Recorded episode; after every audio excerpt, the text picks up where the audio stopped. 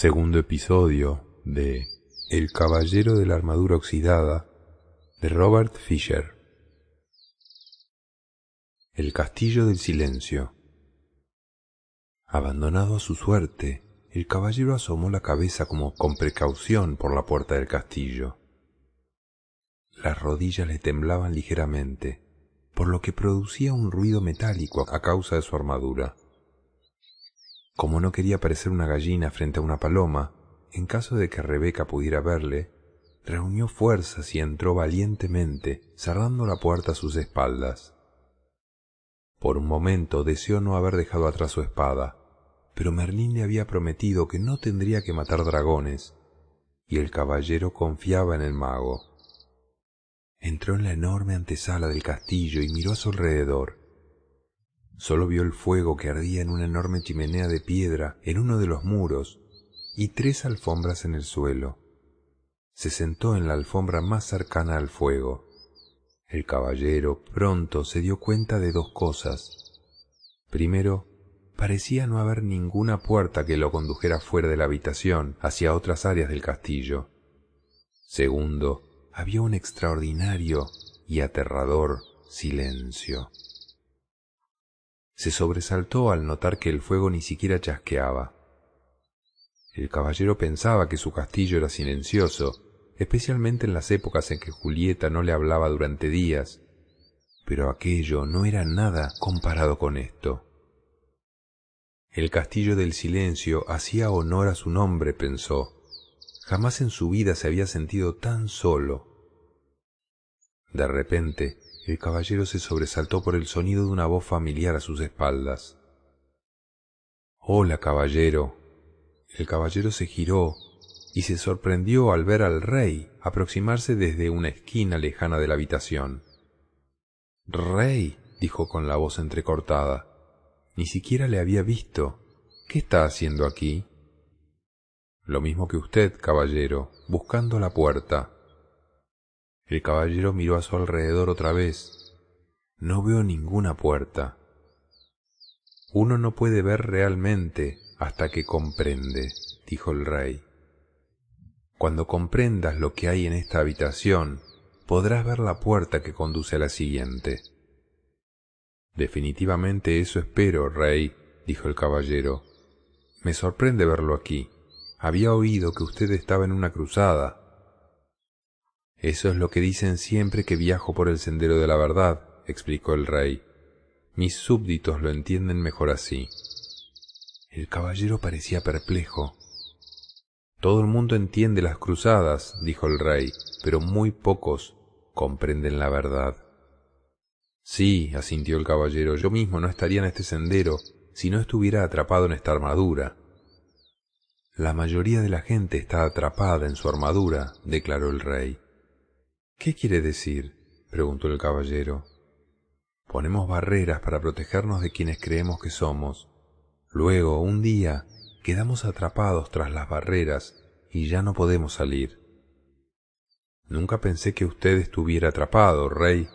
Usted es tan sabio, dijo el caballero. El rey soltó una carcajada.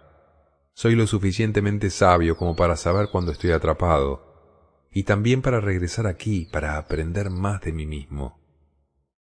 El caballero estaba entusiasmado, pensando que quizás el rey podría mostrarle el camino. Dígame, dijo el caballero, con su rostro iluminado, ¿podríamos atravesar el castillo juntos? Así no sería tan solitario. El rey negó con la cabeza.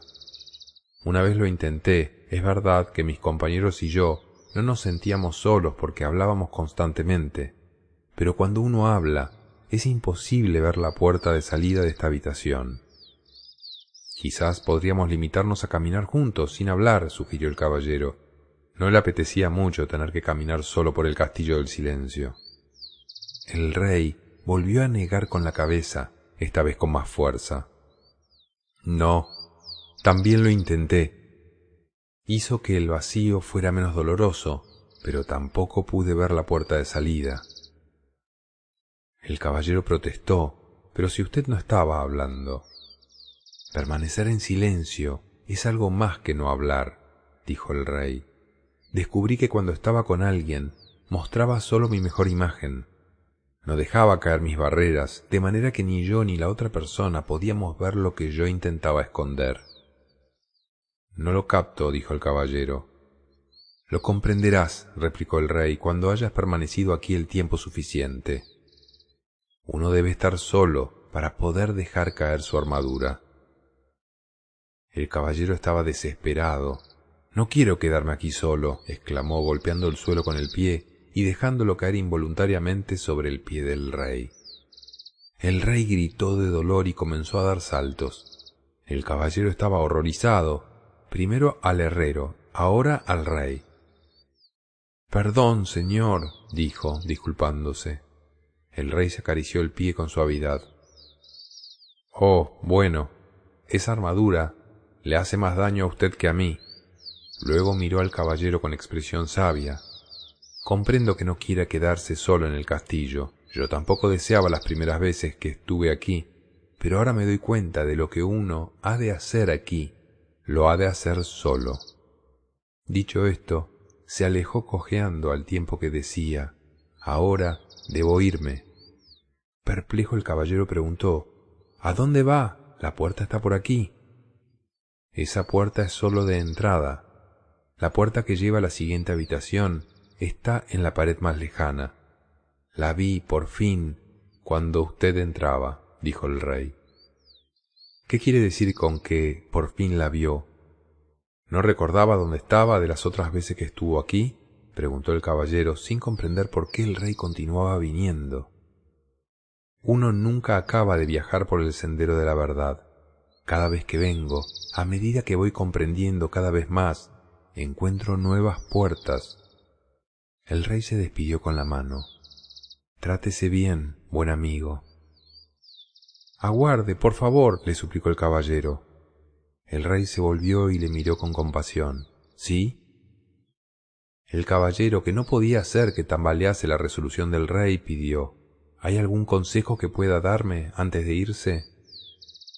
El rey lo pensó por un momento, luego respondió Esto es un nuevo tipo de cruzada para ti, querido caballero, una que requiere más coraje que todas las otras batallas que has conocido antes.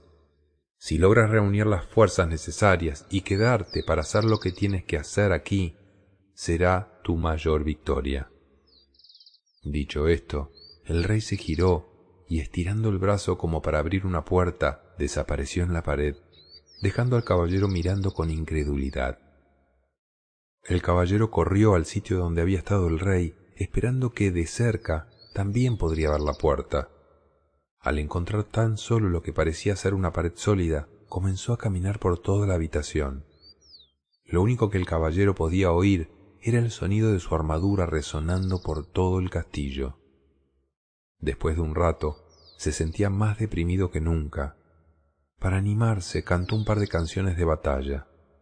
Estaré contigo para llevarte a una cruzada, cariño, y donde quiera que deje mi yelmo es mi casa. Las cantó una y otra vez. A medida que su voz se fue cansando, la quietud comenzó a ahogar su canto, envolviéndolo en el silencio más absoluto. Sólo entonces pudo el caballero admitir francamente algo que ya sabía. Tenía miedo a estar solo.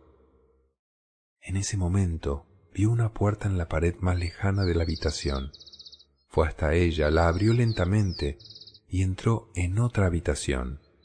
Esta otra sala se parecía mucho a la anterior, solo que era más pequeña. También ésta estaba vacía de todo sonido. Para pasar el tiempo el caballero comenzó a hablar consigo mismo. Decía cualquier cosa que le venía a la mente. Habló de cómo era de pequeño, y de qué manera era diferente de los otros niños que conocía. Mientras cazaban codornices y jugaban al ponle la cola al burro, él se quedaba en casa y leía. Como en aquel entonces los libros eran manuscritos de los monjes, había pocos, y muy pronto los hubo leído todos. Fue entonces cuando comenzó a hablar con todo aquel que pasaba delante de él. Cuando no había con quien hablar, hablaba consigo mismo, igual que ahora. Se encontró diciendo que había hablado tanto durante toda su vida para evitar sentirse solo. El caballero pensó profundamente.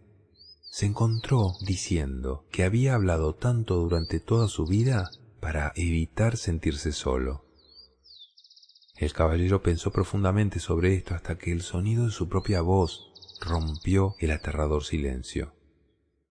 Supongo que siempre he tenido miedo de estar solo. Mientras pronunciaba estas palabras, otra puerta se hizo visible. El caballero la abrió y entró en la siguiente habitación. Era más pequeña aún que la anterior.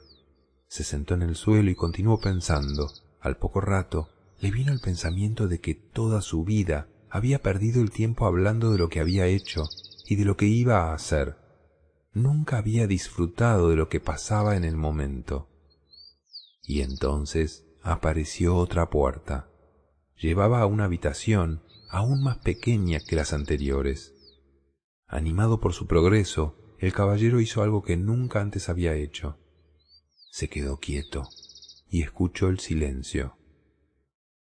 Se dio cuenta de que, durante la mayor parte de su vida, no había escuchado realmente a nadie ni a nada.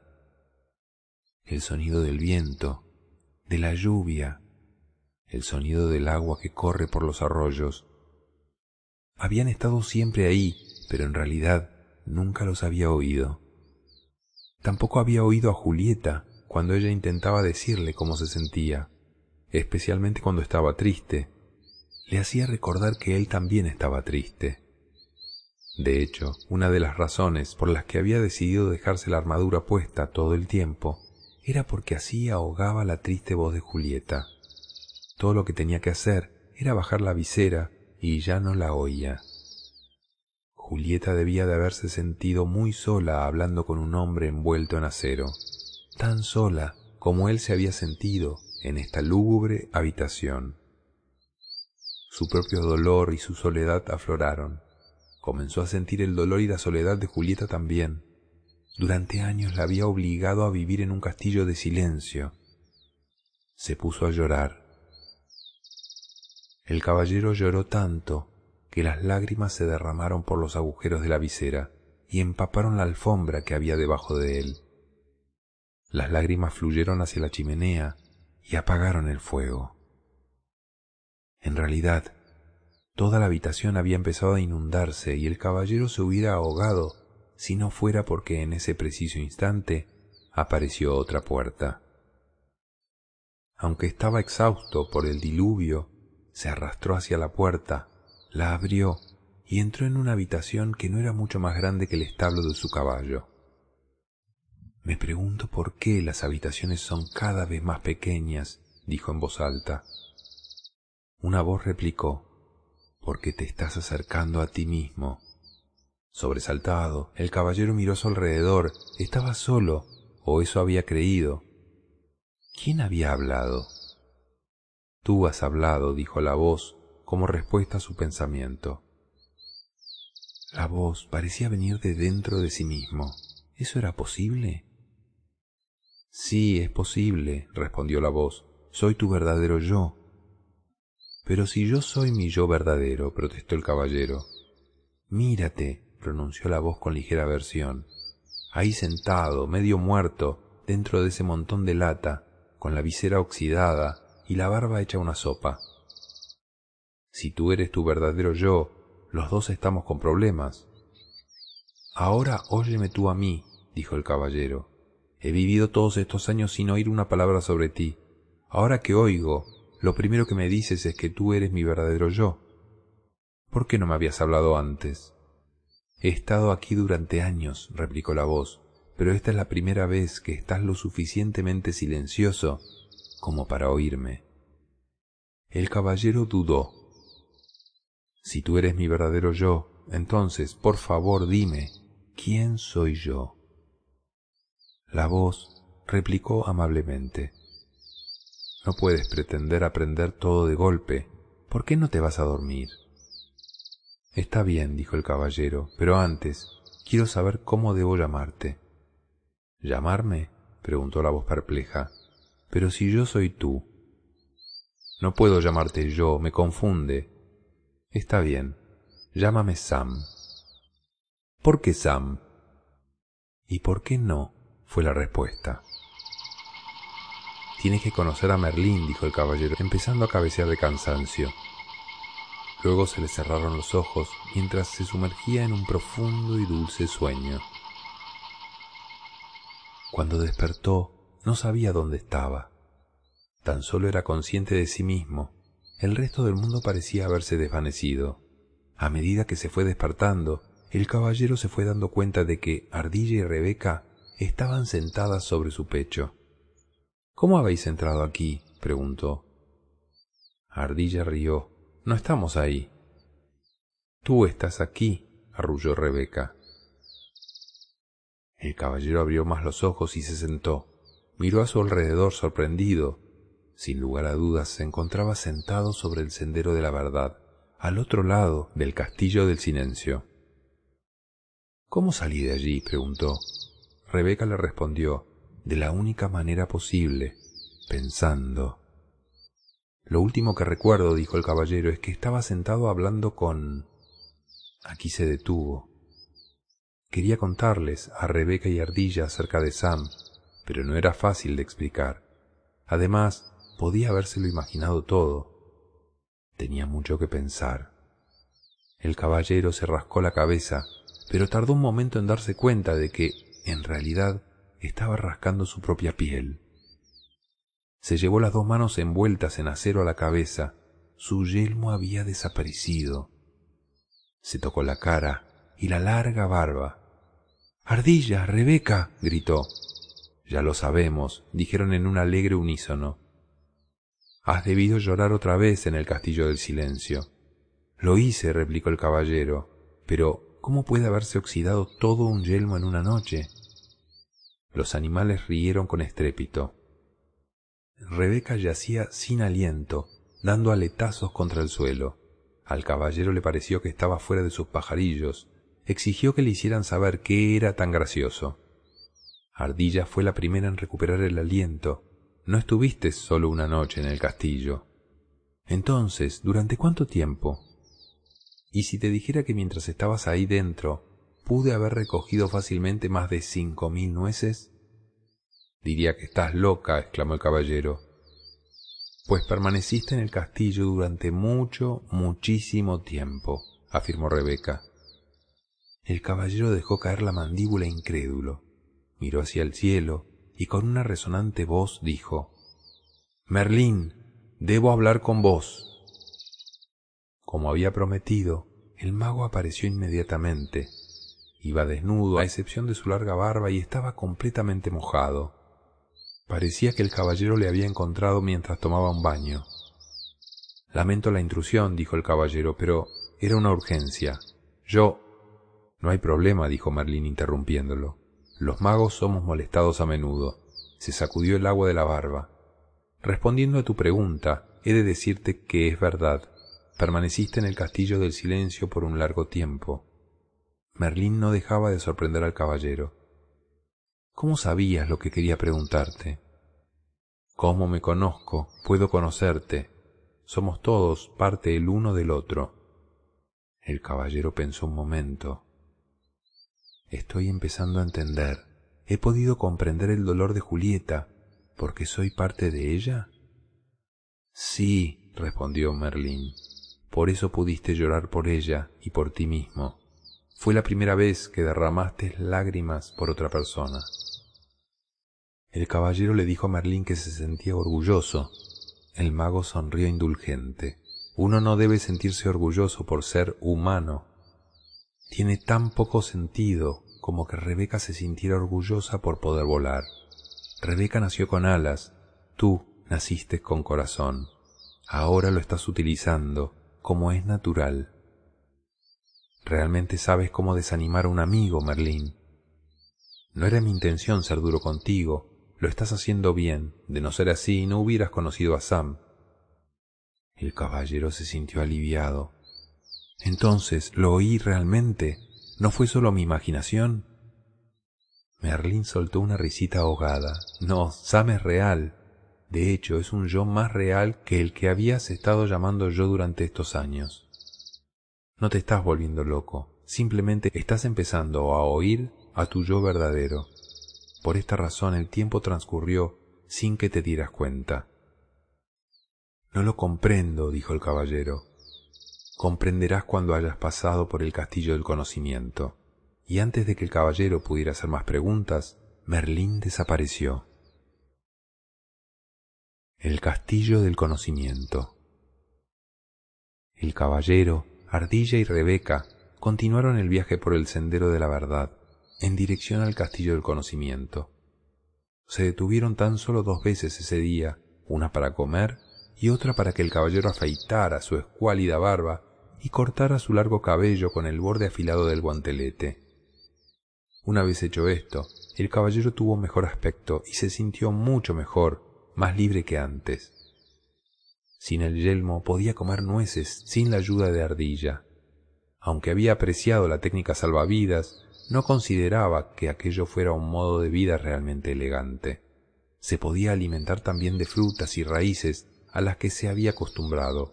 Nunca más comería paloma ni ninguna otra ave o carne, pues se daba cuenta que hacerlo sería, literalmente, como comerse a sus amigos. Justo antes de caer la noche, el trío continuó caminando penosamente por un monte y contempló el castillo del conocimiento en la distancia. Era más grande que el castillo del silencio, y la puerta era de oro sólida. Era el castillo más grande que el caballero hubiera visto jamás, incluso más grande que el que el caballero se había construido. El caballero contempló la impresionante estructura y se preguntó quién lo habría diseñado. En ese preciso momento, sus pensamientos fueron interrumpidos por la voz de Sam. El castillo del conocimiento fue diseñado por el propio universo, la fuente de todo conocimiento. El caballero se sintió sorprendido y a la vez complacido de volver a oír la voz de Sam. Me alegro que hayas vuelto, dijo. En realidad nunca me fui, replicó Sam. Recuerda que yo soy tú. Por favor, no quiero volver a oír eso. ¿Qué te parezco ahora que me he afeitado y me he cortado el pelo? Es la primera vez que sacas provecho de ser esquilado, replicó Sam. El caballero rió con la broma de Sam. Le gustaba su sentido del humor. Si el castillo del conocimiento se asemejaba al castillo del silencio, estaría feliz de tener a Sam por compañía. El caballero, Rebeca y Ardilla cruzaron el puente levadizo por encima del foso y se detuvieron ante la dorada puerta. El caballero tomó la llave que colgaba de su cuello e hizo girar la cerradura. Al abrir la puerta, le preguntó a Rebeca y a Ardilla si se irían como lo habían hecho en el castillo del silencio. No, replicó Ardilla, el silencio es para uno, el conocimiento es para todos. El caballero se preguntó cómo era posible que se considerara a una paloma un blanco fácil. Los tres atravesaron la puerta y penetraron en una oscuridad tan densa que el caballero no podía ver ni su propia mano. El caballero buscó a tientas las acostumbradas antorchas que suelen estar en la entrada de los castillos, pero no había ninguna. ¿Un castillo con puerta de oro y sin antorchas? Incluso los castillos de la zona barata tienen antorchas, refunfuñó el caballero al tiempo que Ardilla lo llamaba.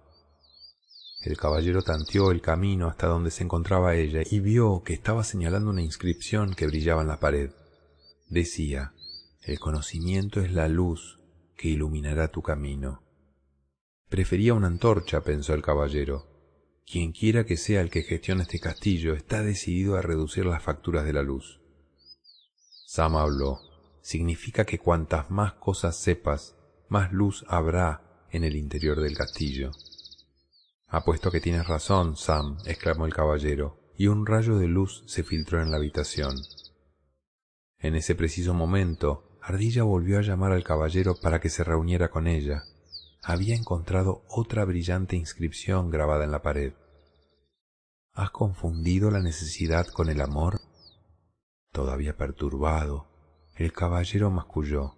Supongo que tengo que encontrar la respuesta para conseguir un poco más de luz. Lo estás entendiendo rápidamente, replicó Sam, a lo que el caballero respondió bufando. No tengo tiempo para jugar a preguntas y respuestas. Quiero encontrar mi camino por el castillo para poder llegar pronto a la cima de la montaña. Tal vez lo que tengas que aprender aquí sea que tienes todo el tiempo del mundo, sugirió Rebeca. El caballero no estaba de un ánimo muy receptivo y no tenía ganas de oír su filosofía. Por un momento consideró la posibilidad de internarse en la oscuridad del castillo e intentar atravesarlo. La negrura, sin embargo, era bastante intimidatoria y sin su espada se sentía temeroso. Le pareció que la única alternativa que le quedaba era intentar descifrar el significado de la inscripción. Suspiró y se sentó ante ella. La leyó otra vez. ¿Has confundido la necesidad con el amor?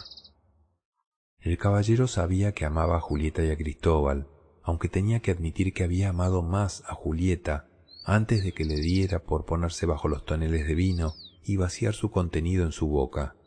Sam dijo, Sí, amabas a Julieta y a Cristóbal, pero ¿no los necesitabas también? Supongo que sí, admitió el caballero. Había necesitado toda la belleza que Julieta le añadía a su vida con su inteligencia y su encantadora poesía. También había necesitado las cosas agradables que ella solía hacer, como invitar amigos para que lo animaran después de que se quedara atrapado en su armadura. Se acordó de las épocas en las que el asunto de la caballería había estado bajo mínimos y no se podían permitir comprar ropa nueva o contratar sirvientes.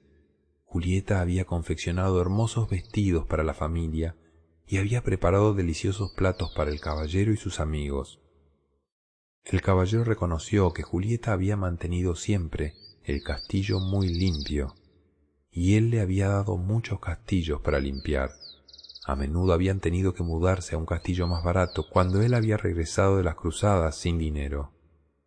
Había dejado que Julieta hiciera casi todas las mudanzas ella sola, pues él solía estar siempre en algún torneo.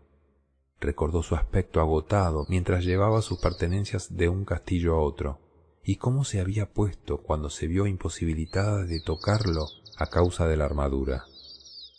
¿No fue entonces cuando Julieta comenzó a ponerse bajo los toneles de vino? preguntó Sam suavemente. El caballero asintió, y las lágrimas brotaron de sus ojos. Después se le ocurrió algo espantoso. No había querido culparse de las cosas que hacía, había preferido culpar a Julieta por todo el vino que bebía. De hecho, le venía bien que ella bebiera, así podía decir que todo era por su culpa, incluyendo el hecho de que él estuviera atrapado en la armadura. A medida que el caballero se iba dando cuenta de lo injusto que había sido con Julieta, las lágrimas iban cayendo por sus mejillas. Sí, la había necesitado más de lo que la había amado. Deseó haberla necesitado menos y amado más, pero no había sabido cómo hacerlo. Mientras continuaba llorando, le vino a la cabeza que también había necesitado a Cristóbal más de lo que le había amado. Un caballero necesitaba un hijo para que partiera a las batallas y luchara en nombre de su padre cuando éste se hiciera mayor.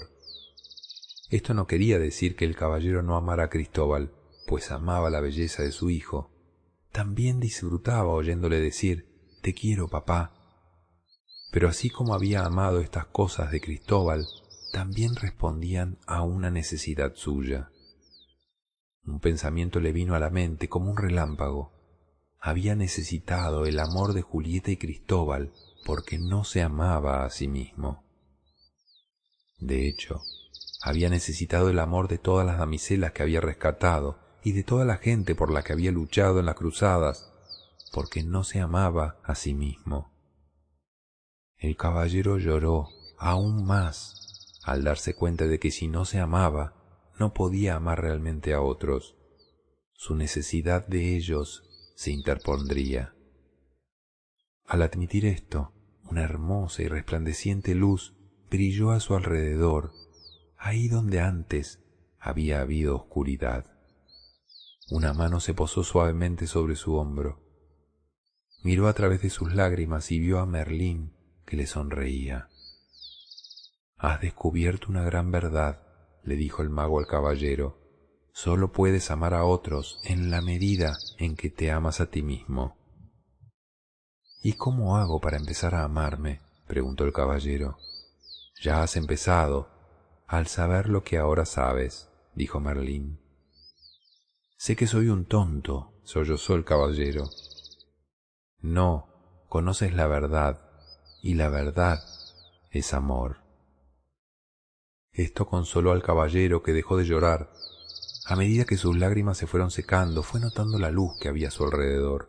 Era distinta de cualquier luz que hubiera visto antes. Parecía no venir de ningún lugar y de todos los lugares a la vez. Merlín hizo eco del pensamiento del caballero. No hay nada más hermoso que la luz del conocimiento. El caballero miró la luz que le rodeaba y luego hacia la lejana oscuridad. Para ti no hay oscuridad en este castillo, ¿no es verdad? No, replicó Merlín, ya no. Animado, el caballero se puso de pie, listo para continuar. Le agradeció a Merlín por haber aparecido incluso sin haber sido llamado. Está bien, dijo el mago, uno no siempre sabe cuándo pedir ayuda. Y dicho esto, desapareció. Cuando el caballero se dispuso a continuar, Rebeca apareció volando desde la oscuridad. Escuchen, dijo toda emocionada, esperen a ver lo que voy a mostrarles. El caballero nunca había visto a Rebeca tan excitada. Normalmente era más bien tranquila, pero ahora no dejaba de dar saltos sobre su hombro, sin poder contenerse, mientras guiaba al caballero y a Ardilla hacia un gran espejo. Es eso, gorjeó en voz alta, los ojos brillando de entusiasmo. El caballero tuvo una decepción. Es solo un viejo espejo, dijo impaciente. Vamos, pongámonos en marcha. No es un espejo corriente, insistió Rebeca. No refleja tu aspecto, refleja cómo eres de verdad. El caballero estaba intrigado, pero no entusiasmado. Nunca le habían importado mucho los espejos porque nunca se había considerado muy guapo. Pero Rebeca insistió, así que, de mala gana, se colocó ante el espejo y contempló su reflejo.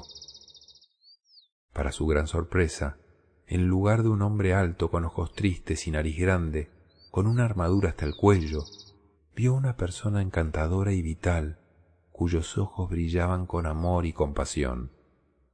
¿Quién es? preguntó. Ardilla respondió, Eres tú. Este espejo es un fantasma, dijo el caballero, yo no soy así. Estás viendo a tu yo verdadero, explicó Sam, el yo que vive bajo esa armadura.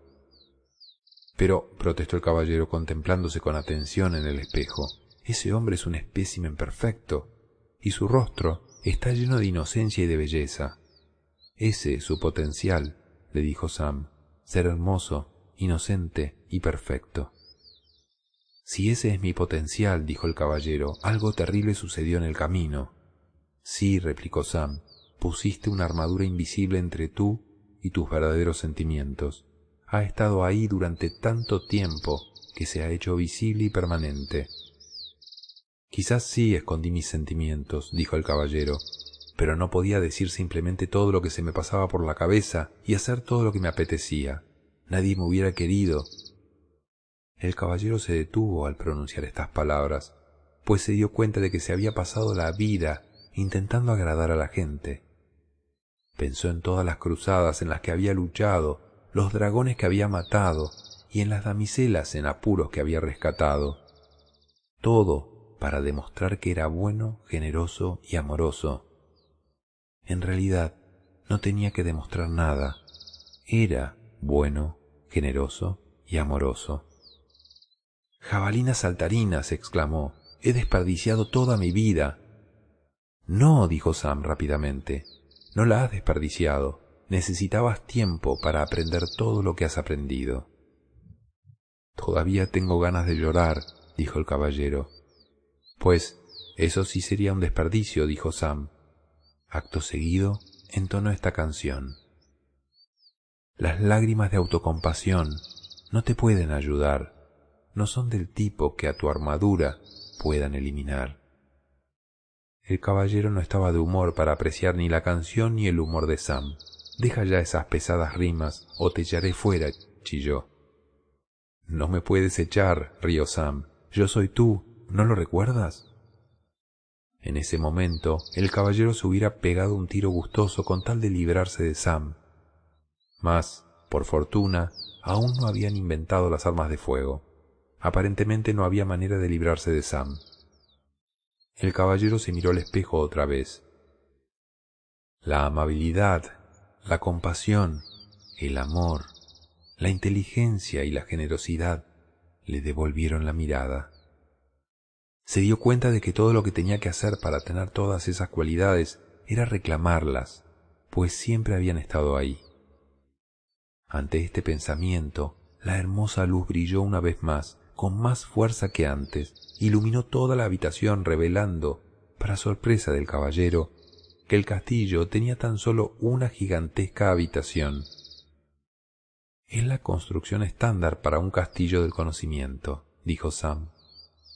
El verdadero conocimiento no se divide en compartimientos, porque todo procede de una única verdad. El caballero asintió. Estaba listo para partir justo cuando Ardilla se acercó corriendo. Este castillo tiene un patio con un gran manzano en el centro. Oh, llévame a él, pidió el caballero ansioso, pues empezaba a tener hambre. El caballero y Rebeca siguieron a Ardilla hasta el patio. Las robustas ramas del árbol se torcían por el peso de las manzanas más brillantes y rojas que el caballero hubiera visto jamás. ¿Te gustan las manzanas? preguntó Sam. El caballero se encontró riendo. Luego notó una inscripción grabada en una losa junto al árbol. Por esta fruta impongo condición, pero ahora aprenderás acerca de la ambición. El caballero reflexionó sobre esto, pero, con franqueza, no tenía ni idea de lo que significaba. Finalmente decidió olvidarlo. Si lo haces, no saldremos de aquí, dijo Sam. El caballero gruñó. Estas inscripciones son cada vez más difíciles de entender.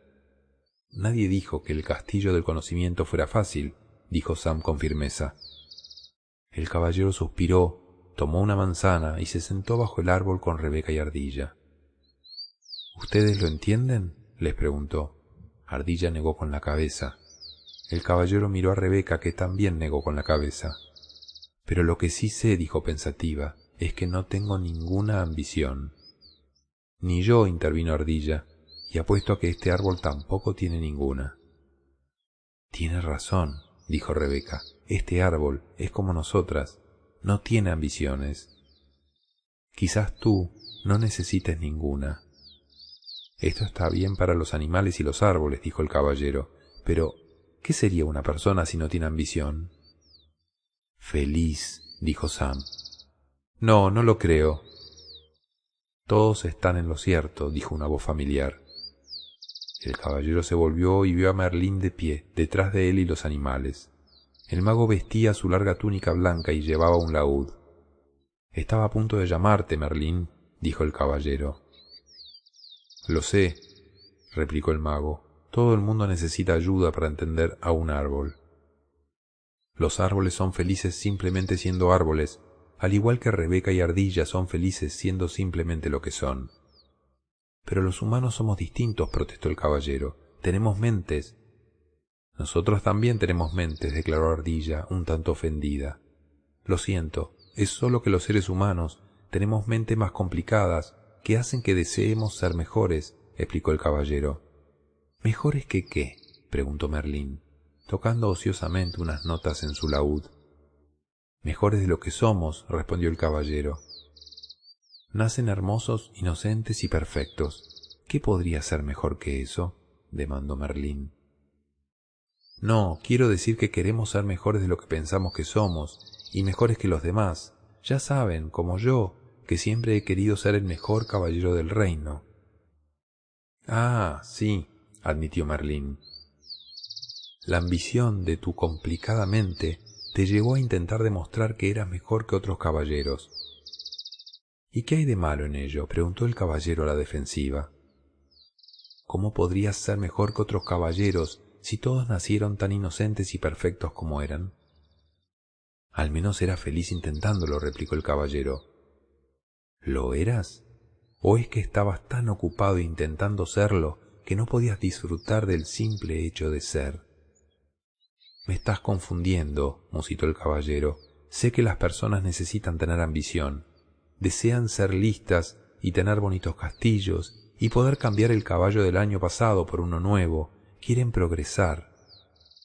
Ahora estás hablando del deseo del hombre de enriquecerse, pero si una persona es generosa, amorosa, compasiva, inteligente y altruista, ¿cómo podría ser más rica? Esas riquezas no sirven para comprar castillos y caballos, dijo el caballero. Es verdad, Merlín esbozó una sonrisa.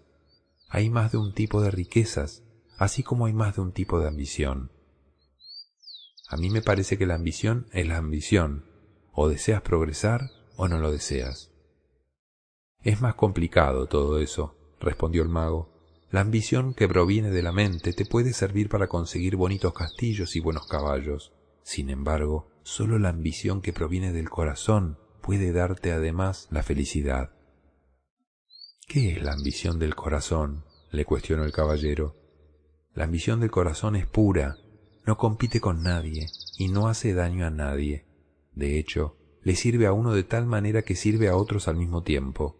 ¿Cómo? preguntó el caballero, esforzándose por comprender. Es aquí donde podemos aprender del manzano. Se ha convertido en un árbol hermoso y maduro que da generosamente sus frutos a todos. Cuanto más manzanas toman más gente, dijo Merlín, más crece el árbol y más hermoso deviene. Este árbol hace exactamente lo que un manzano debe hacer, desarrollar su potencial para beneficio de todos. Lo mismo sucede con las personas que tienen ambiciones del corazón. Pero, objetó el caballero, si me pasara el día regalando manzanas, no podría tener un elegante castillo y no podría cambiar el caballo del año pasado por uno nuevo. Tú, como la mayoría de la gente, quieres poseer muchas cosas bonitas, pero es necesario separar la necesidad de la codicia.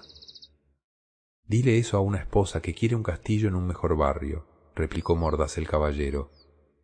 Una expresión divertida se dibujó en el rostro de Merlín. Podrías vender algunas de tus manzanas para pagar el castillo y el caballo. Después podrías dar las manzanas que no necesitarás para que los demás se alimenten. Este mundo es más fácil para los árboles que para las personas, dijo el caballero filosóficamente. Es una cuestión de percepción, dijo Merlín recibe la misma energía vital que el árbol, utiliza la misma agua, el mismo aire y la misma nutrición de la tierra.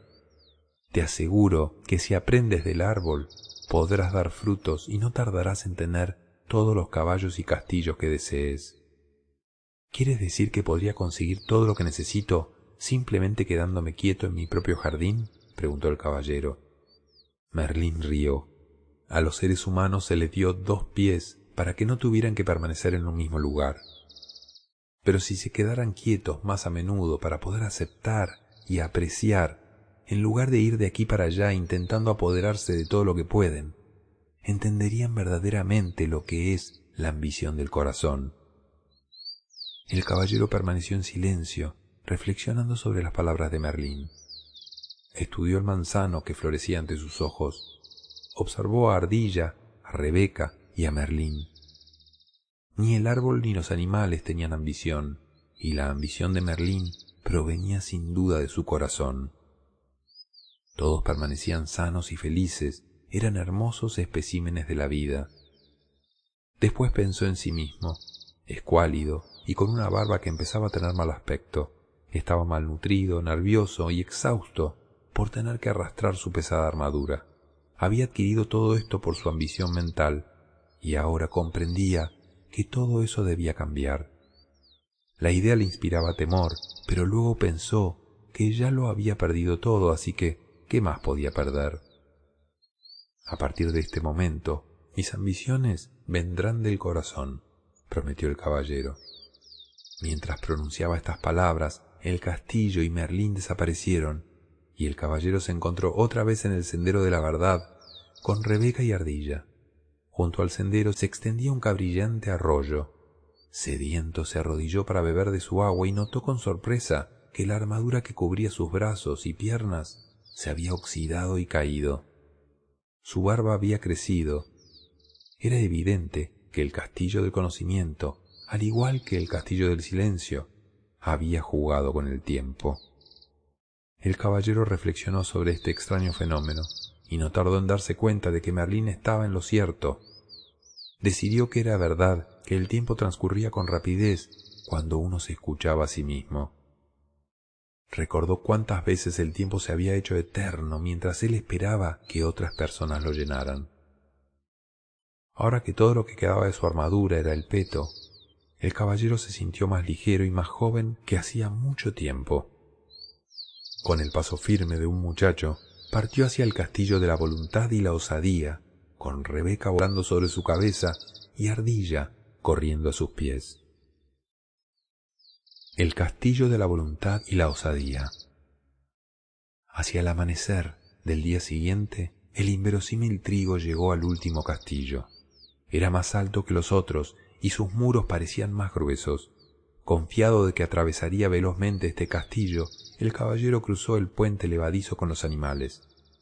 Cuando estaban en medio camino se abrió de golpe la puerta del castillo y un enorme y amenazador dragón, cubierto de relucientes escamas verdes, surgió de su interior, echando fuego por la boca. Espantado, el caballero se paró en seco. Había visto muchos dragones, pero éste no se parecía a ninguno. Era enorme y las llamas salían no solo de su boca, como sucedía con cualquier dragón común y corriente, sino también de sus ojos y oídos. Y por si eso fuera poco, las llamas eran azules, lo cual quería decir que este dragón tenía un alto contenido de butano. El caballero buscó su espada, pero su mano no encontró nada. Comenzó a temblar. Con una voz débil e irreconocible, el caballero pidió ayuda a Merlín. Mas, para su desesperación, el mago no apareció. ¿Por qué no viene? preguntó ansiosamente, al tiempo que esquivaba una llamarada azul del monstruo. No lo sé, replicó Ardilla. Normalmente se puede contar con él. Rebeca, sentada sobre el hombro del caballero, ladeó la cabeza y escuchó con atención. Por lo que he podido captar, Merlín está en París, asistiendo a una conferencia sobre magos. No me puede abandonar ahora, se dijo el caballero. Me prometió que no habría dragones en el sendero de la verdad. Se refería a dragones comunes y corrientes, rugió el monstruo con una voz que hizo temblar los árboles y que por poco hizo caer a Rebeca del hombro del caballero. La situación parecía seria. Un dragón que podía leer las mentes era definitivamente lo peor que se podía esperar, pero de alguna manera el caballero logró dejar de temblar con la voz más fuerte y potente que pudo, gritó Fuera de mi camino, bombona de butano gigante. La bestia bufó, lanzando fuego en todas direcciones. Caramba, qué atrevido el gatito asustado. El caballero, que no sabía qué más hacer, intentó ganar tiempo. ¿Qué haces en el castillo de la voluntad y la osadía? preguntó. ¿Hay algún sitio mejor donde yo pueda vivir? Soy el dragón del miedo y la duda, el caballero reconoció que el nombre era muy acertado. Miedo y duda era exactamente lo que sentía. El dragón volvió a vociferar. Estoy aquí para acabar con todos los listillos que piensan que pueden derrotar a cualquiera simplemente porque han pasado por el castillo del conocimiento. Rebeca susurró al oído del caballero.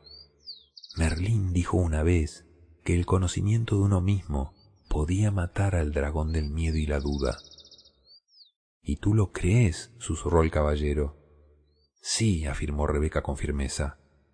Pues entonces, encárgate tú de ese lanzallamas verde.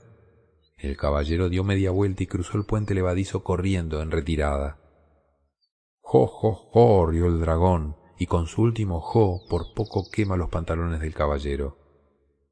¿Se retira después de haber llegado tan lejos? preguntó Ardilla, mientras el caballero se sacudía las chispas de la espalda. No lo sé, replicó él. He llegado a habituarme a ciertos lujos, como vivir. Sam intervino. ¿Cómo te soportas si no tienes la voluntad y la osadía de poner a prueba el conocimiento que tienes de ti mismo? ¿Tú también crees que el conocimiento de uno mismo puede matar al dragón del miedo y la duda? preguntó el caballero. Por supuesto. El conocimiento de uno mismo es la verdad, y ya sabes lo que dicen. La verdad es más poderosa que la espada. Ya sé que eso es lo que se dice, pero ¿hay alguien que lo haya probado y haya sobrevivido? preguntó sutilmente el caballero. Tan pronto como acabó de pronunciar estas palabras, el caballero recordó que no necesitaba probar nada. Era bueno, generoso y amoroso. Por lo tanto, no debía sentir ni miedo ni dudas. El dragón no era más que una ilusión. El caballero dirigió la mirada a través del puente hacia donde se encontraba el monstruo lanzando fuego hacia unos arbustos, por lo visto para no perder la práctica.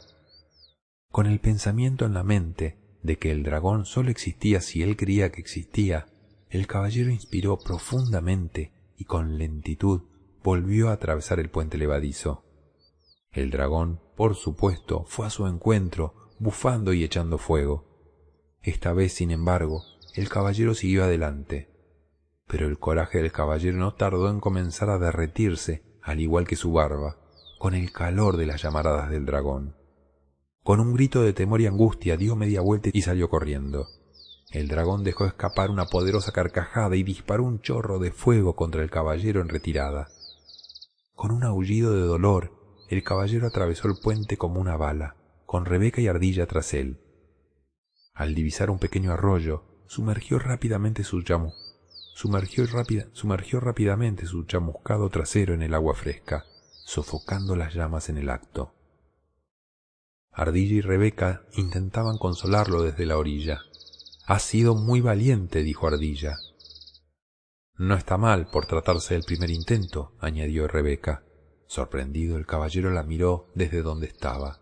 ¿Cómo que el primer intento? Ardilla le respondió con total naturalidad. Tendrás más suerte la segunda vez. El caballero respondió enfadado. Tú irás la segunda vez. Recuerda que el dragón es solo una ilusión, dijo Rebeca. ¿Y el fuego que sale de su boca, eso también es una ilusión? En efecto, respondió Rebeca, el fuego también era una ilusión. Entonces, ¿cómo es que estoy sentado en este arroyo con el trasero quemado? exigió el caballero. Porque tú mismo hiciste que el fuego sea real, le das el poder de quemar tu trasero o cualquier otra cosa, dijo Ardilla.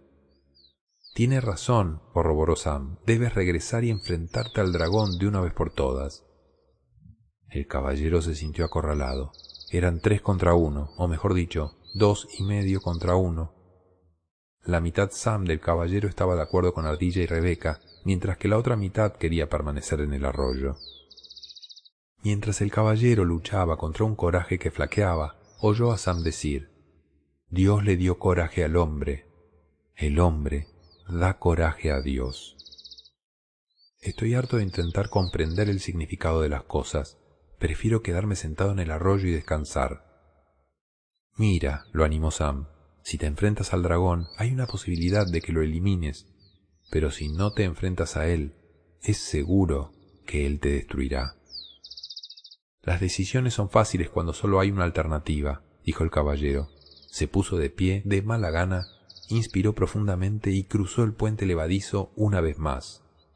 El dragón le miró incrédulo. Era un tipo verdaderamente terco.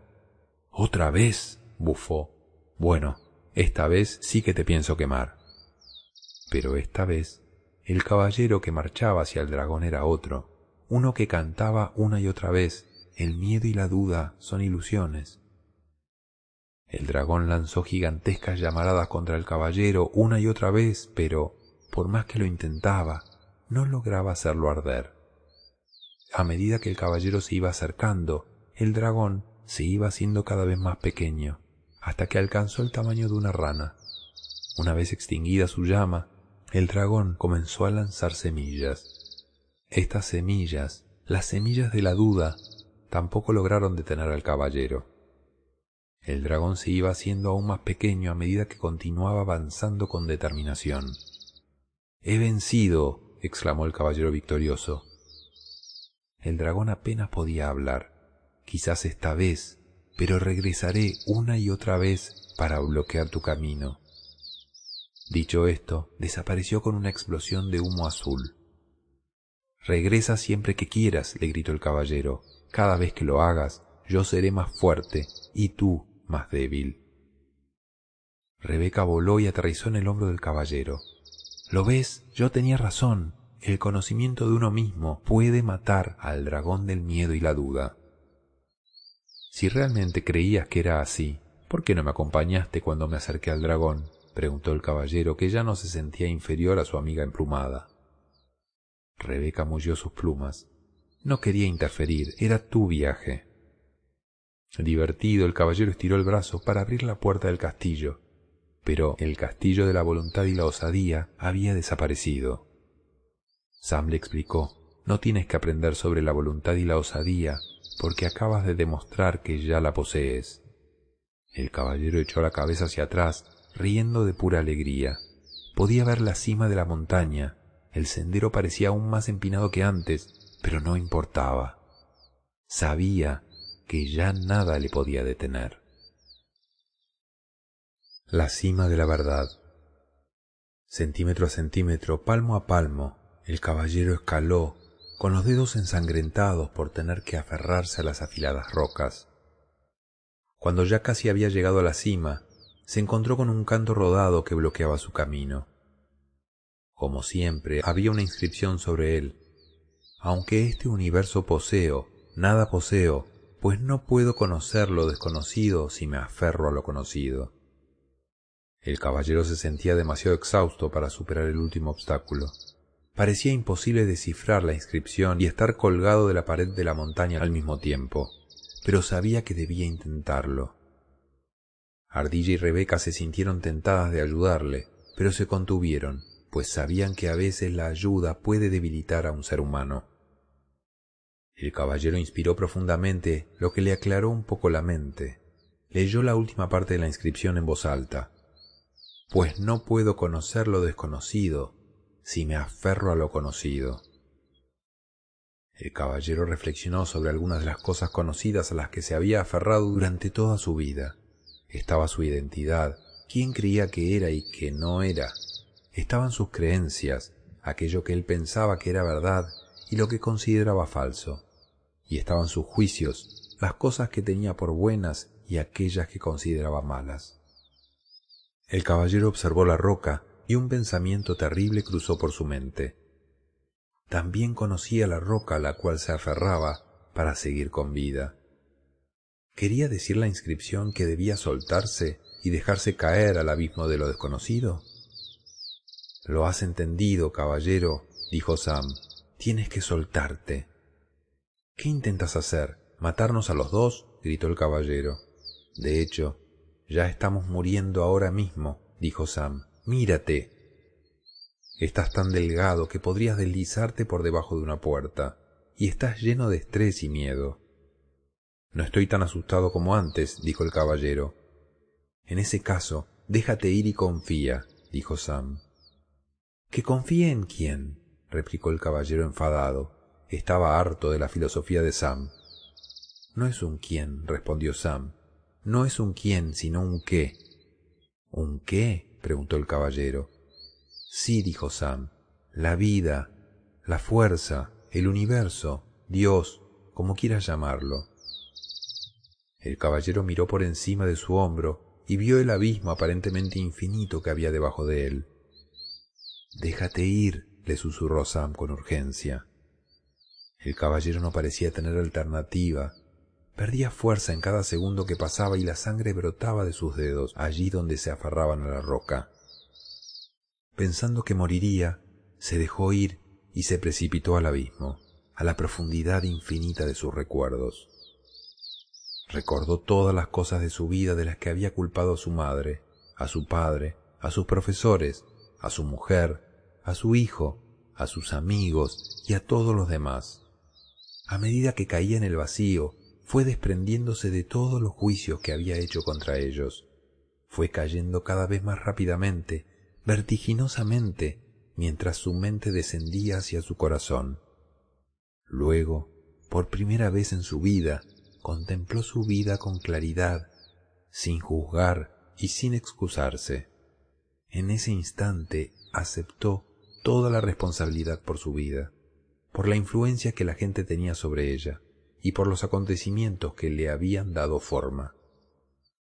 A partir de ese momento, fuera de sí mismo, nunca más culparía a nada ni a nadie de todos los errores y desgracias. El reconocimiento de que él era la causa no el efecto, le dio una nueva sensación de poder. Ya no tenía miedo. Le sobrevino una desconocida sensación de calma y algo muy extraño le sucedió. Empezó a caer hacia arriba. Sí, parecía imposible, pero caía hacia arriba, surgiendo del abismo. Al mismo tiempo se seguía sintiendo conectado con lo más profundo de él, con el centro de la tierra. Continuó cayendo hacia arriba, sabiendo que estaba unido al cielo y la tierra.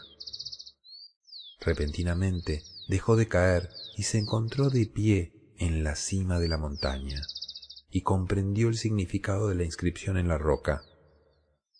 Había soltado todo aquello que había temido y todo aquello que había sabido y poseído. Su voluntad de abarcar lo desconocido lo había liberado. Ahora el universo era suyo para ser experimentado y disfrutado. El caballero permaneció en la cima, respirando profundamente, y le sobrevino una sobrecogedora sensación de bienestar. Se sintió mareado por el encantamiento de ver, oír y sentir el universo que le rodeaba. Antes el temor a lo desconocido había entumecido sus sentidos, pero ahora podía experimentar todo con una claridad sorprendente.